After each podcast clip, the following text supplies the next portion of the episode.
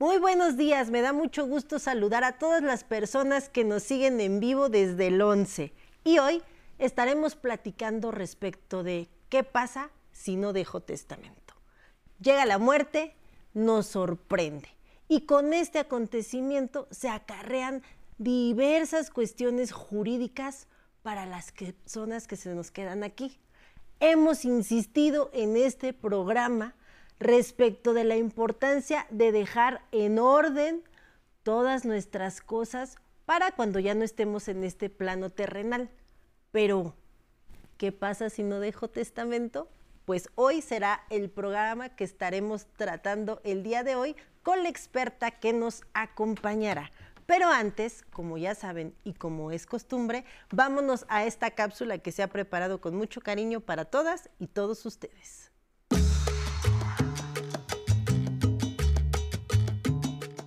A pesar de la abundante información sobre la importancia de hacer testamento, aún persiste la falsa creencia entre algunas personas que este documento legal no es necesario o importante. Sin embargo, lo cierto es que el testamento es el acto jurídico por medio del cual una persona designa con certeza legal a quien heredará sus bienes, derechos o deberes después de su muerte. Este martes, en Aprender a Envejecer, explicaremos qué pasa cuando no dejo testamento. Comentaremos cuáles son las desventajas y consecuencias de no dejar testamento. Y es que cuando una persona muere y no deja testamento, la sucesión puede acarrear problemas y malos entendidos entre los familiares. En el programa de hoy les hablaremos también sobre las alternativas legales en las que se puede promover un procedimiento conocido como sucesión legítima. Y explicaremos los pasos a seguir cuando los familiares tienen derecho a la herencia y cómo se sigue el orden de parentesco conforme a la ley. Para conocer los detalles sobre este tema, los invitamos a que se queden en Aprender a Envejecer. Comenzamos.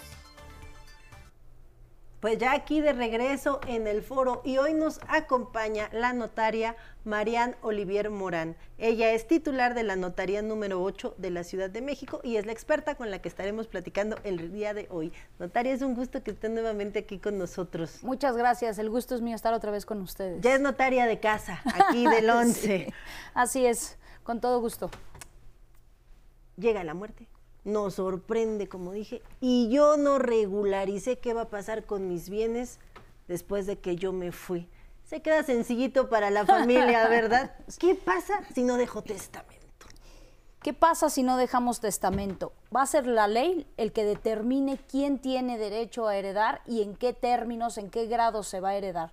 Es decir, al no haber un testamento, se abre, como decía bien la cápsula, la legítima, que suple nuestro Código Civil la voluntad del testador y es el Código Civil quien dice quién tiene derecho a heredar. Y nuestro Código Civil sigue un principio, los parientes más cercanos excluyen a los más lejanos, que es también un poco lo que se estaba diciendo en la cápsula. ¿Qué pasa si se quedó el, la cónyuge ¿no? y los descendientes? ¿Qué pasa si solamente hay descendientes o descendientes y nietos de algún hijo premuerto? Y es ahí donde el Código Civil dice en qué términos y cómo van a ir heredando cada uno de ellos. Y hasta qué grado, ¿no? Por supuesto. Oiga, ¿y en qué término y cómo va heredando? Primero van mis hijos, mis abuelos, mis hermanos, mis primos. ¿Cómo se empieza a tener uno derechos respecto de los bienes de la persona que falleció, de mi familiar que falleció. Primero hay que distinguir si tiene esposo o esposa la persona que falleció y si tiene hijos. ¿Por qué? Porque ellos van a ser los que tienen un derecho prioritario sobre los demás. Si concurren el cónyuge o la cónyuge con los descendientes, los descendientes, hables en primer lugar de los hijos, van a tener derecho a heredar los hijos por partes iguales y la esposa o el esposo tiene derecho a heredar en la misma proporción de un hijo, siempre y cuando, dice la ley, no tenga bienes. Correcto. Por ahí conocemos eh, la famosa régimen matrimonial que es la sociedad conyugal.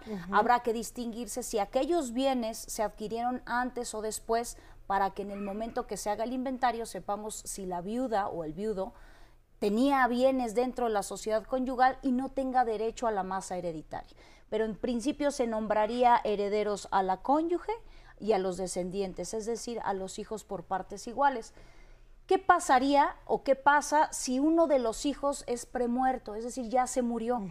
Su descendencia, nietos de la persona que falleció, tienen derecho a heredar por estirpe.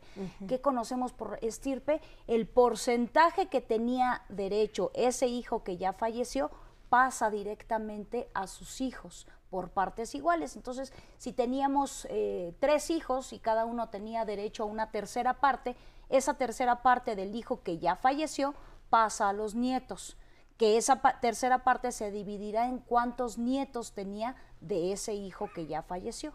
Por eso le digo, se le queda bien facilito a la familia, ¿no? Si no dejo testamento, van a entrar ahí. así es. Ahora notaría, si la persona que fallece, supongamos, estaba casado, casada, pero además tenía hijos fuera del matrimonio o hijos previos a este matrimonio, ellos también tienen derecho a heredar. Así es.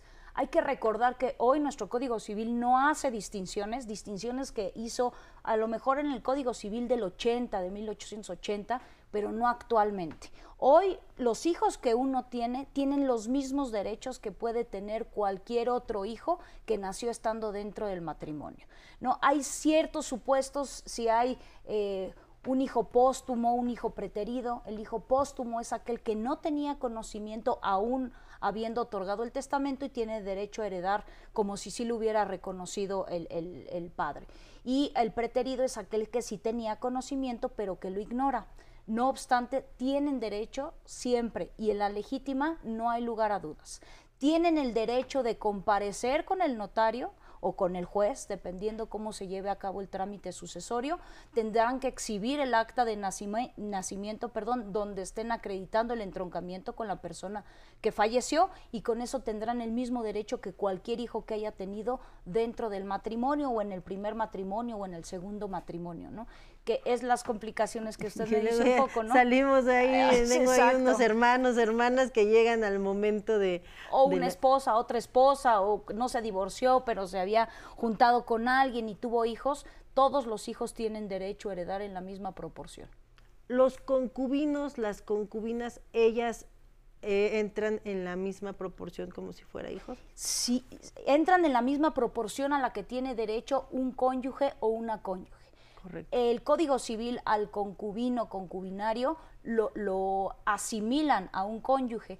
El problema que tenemos con el concubinato es determinar que efectivamente hay esta relación de hecho y no de derecho. Hoy hay actas de concubinato que pocas personas tienen conocimiento y pocas personas llevan a cabo el trámite. Entonces, si ante mí como notaria comparecen para llevar un trámite de una sucesión intestada y me dicen que es que su concubinario o concubina, bueno, ¿cómo me lo van a demostrar? Y es el conflicto que se tiene, ¿no? Realmente el demostrar que tengo las características necesarias para tener la característica de una concubina o un concubinario.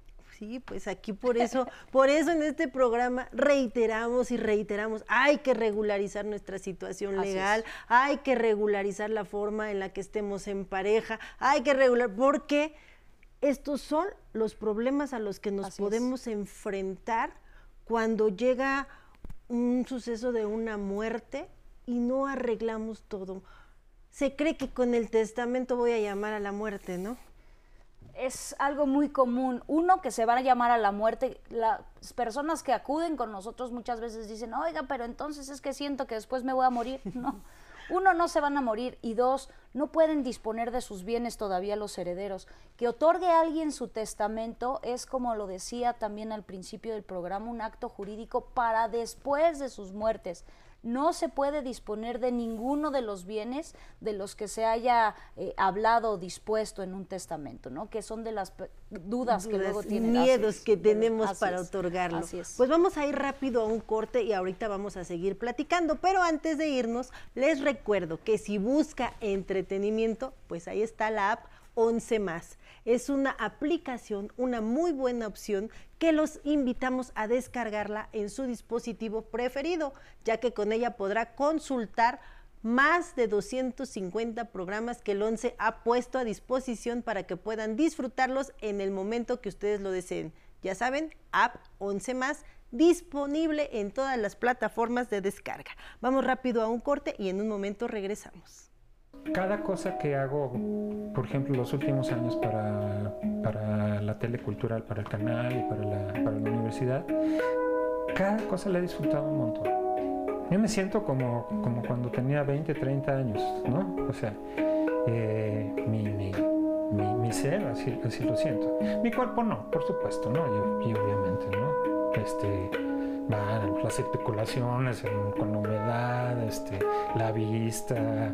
El oído. El oído, el mismo, el mismo oído, sí, como no. Entonces, este, pero no, no me, para nada, no me, no me preocupa nada. Recuerdo mucho una una a, propósito del, del, programa, ¿no? Pues una cita que es este que dice que uno deja de jugar porque, porque se hace uno viejo, ¿no? Y no, más bien uno se hace viejo porque deja de jugar.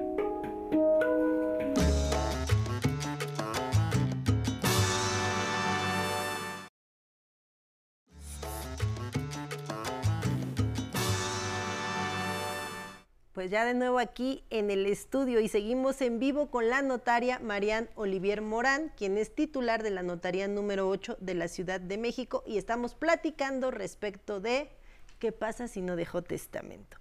Tenemos preguntas del público, me acompaña a ver qué nos quieren preguntar.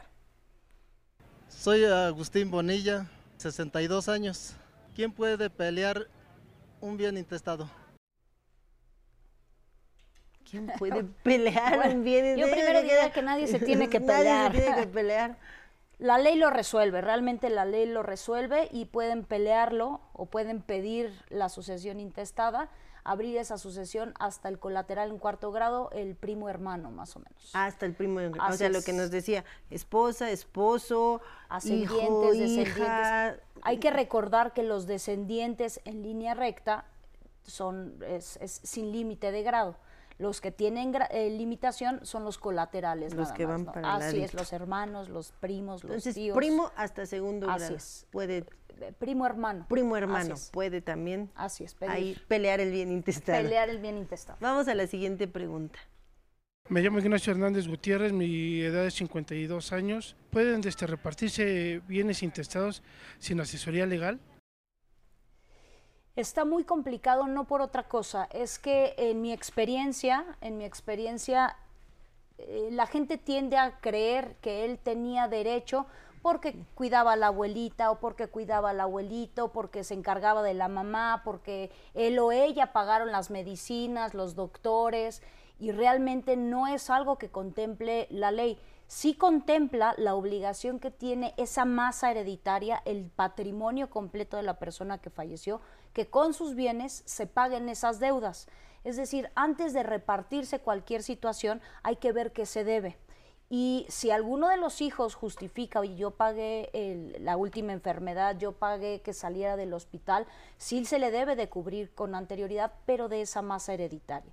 Entonces, en la pregunta que me están haciendo, no lo veo viable porque esa persona, por lo regular, vienen a nosotros ya con la idea que ellos tienen derecho por alguna situación, o porque la otra persona lo trataba mal, o por ciertas razones, o por lo que han escuchado, ¿no? Si, si es que eres el amante de mi papá y se casó en terceras nupcias, pero era la esposa. ¿Hay un acto de matrimonio? Sí, sí hay un acto. No tenía otro matrimonio, no hay nulidad en el matrimonio. Sí era su esposo y sí tiene derecho. Lo mismo pasa con los hijos, que es lo que me estaban preguntando. Ya, ese es del primer matrimonio, yo ya no tiene derecho porque ya, o, son hijos este, fuera, del, matrimonio. Perdón, la ley hoy no distingue esa situación y tienen derecho. Entonces, en concreto, eh, me parece que siempre requerirían alguna asesoría para que con un eh, punto de vista objetivo, determinen y decirles la, realidad de las cosas. A ver, Esto les corresponde a cada uno según los papeles de lo que estamos viendo nosotros como expertos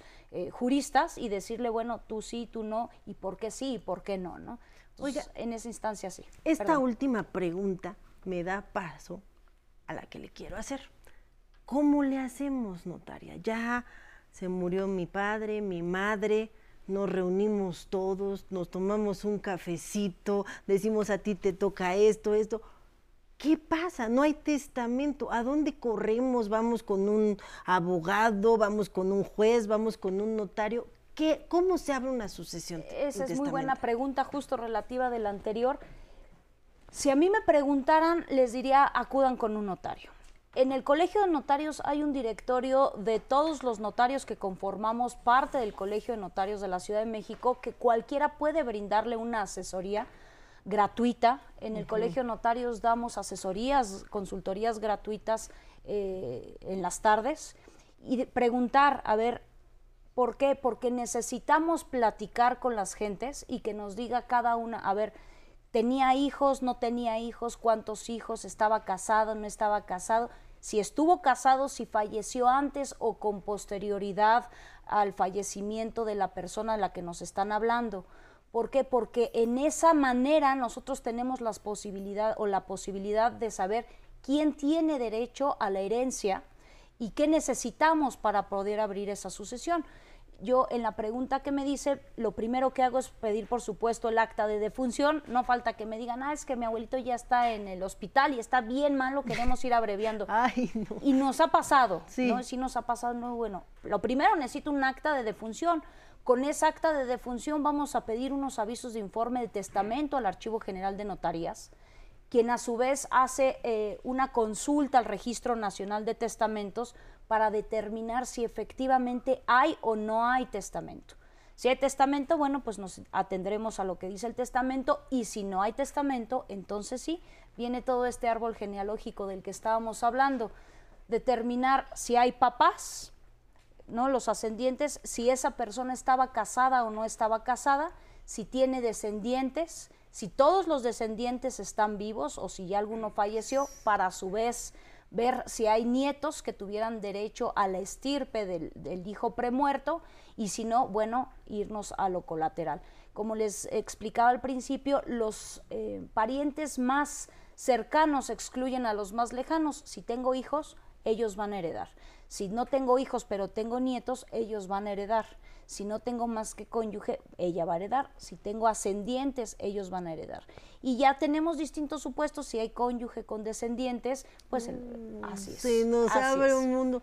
¿Es caro? en mi opinión, no es caro para lo que vamos a, dar en seguridad jurídica. El, efecto que tiene abrir una sucesión, que es como lo conocemos, es determinar primero quién tiene derecho a la herencia, porque al notario o al juez ante quien lo abran tendrá que acreditar que los hijos son quien dicen ser, que efectivamente estaba casado o casada la persona, eh, se tendrán que identificar.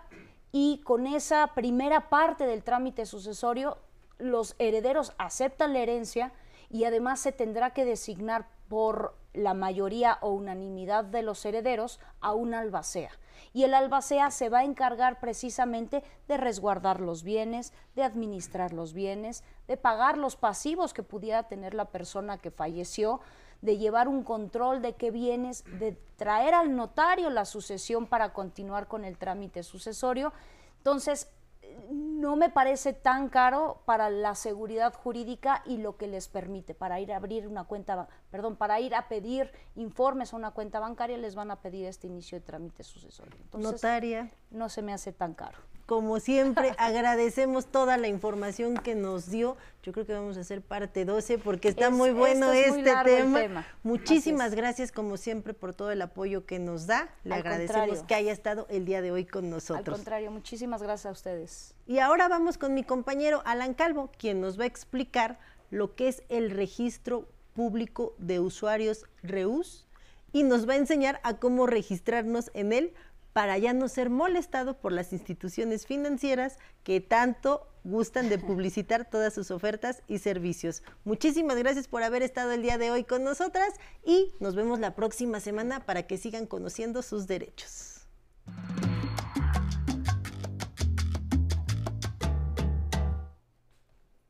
Gracias Nancy, qué gusto que siga con nosotros en Aprender a Envejecer. Todos los días recibimos llamadas telefónicas de las instituciones financieras para ofrecernos distintos tipos de servicios que pueden ser una tarjeta de crédito o un seguro que muchas veces no son de nuestro interés. Estas llamadas pueden resultar un poco incómodas debido a la insistencia para que contratemos sus servicios. Afortunadamente, la Conducef cuenta con, con una plataforma gratuita denominada Reus que significa Registro Público de Usuarios, la cual le ayuda a restringir este tipo de llamadas publicitarias por parte de los bancos. Para ello es necesario que proporcione sus datos laborales, personales, y de esta forma los bancos eliminarán su información de su base de datos. Así que lo invito a que continúe con nosotros y que siga estos pasos desde su computadora o dispositivo móvil para hacer su registro. Ingrese a su navegador de Internet, y va a escribir el sitio web www.conducef.gov.mx. Una vez dentro de la plataforma, va a seleccionar el botón Información que sirve. A continuación, va a ir a la ventana Registro Público de Usuarios REUS y va a pulsar en el botón Ver. En esta ventana emergente va a seleccionar Regístrate aquí. Ahora, en esta página va a proporcionar sus datos generales, su nombre completo, nombre, primer apellido y segundo apellido. Posteriormente va a seleccionar su estado.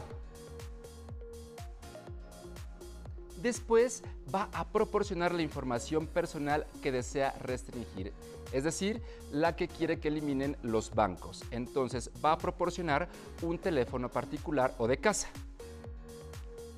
Después va a ingresar un teléfono móvil. Y también le permite ingresar un correo electrónico.